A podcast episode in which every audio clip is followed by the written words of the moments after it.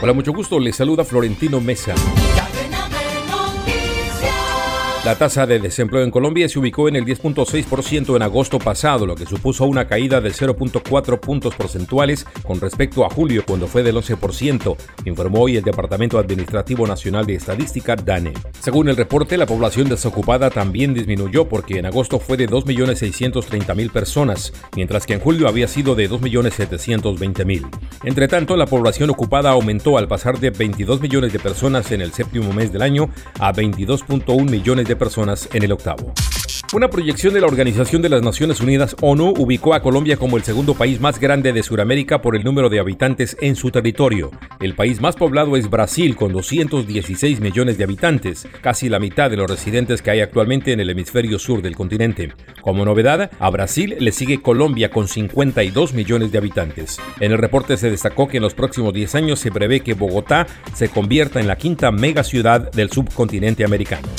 La Defensoría del Pueblo de Venezuela anunció la creación de delegaciones municipales en las regiones fronterizas con Colombia tras la reapertura oficial de los pasos limítrofes con el objetivo de atender la política de migración y recibir posibles denuncias. El defensor del pueblo de Venezuela, Alfredo Ruiz, explicó que en el caso de La Guajira se creó una defensoría delegada indígena con la meta de atender la política migratoria en esa jurisdicción, cuyos pobladores son en su mayoría indígenas de la etnia Guayú, Añú y Japreria.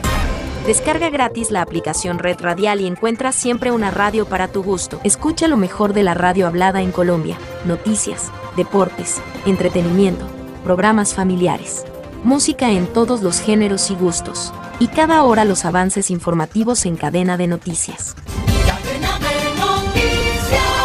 Descarga ya la aplicación de la red radial disponible en Google Play Store y lleva la mejor radio en tu celular.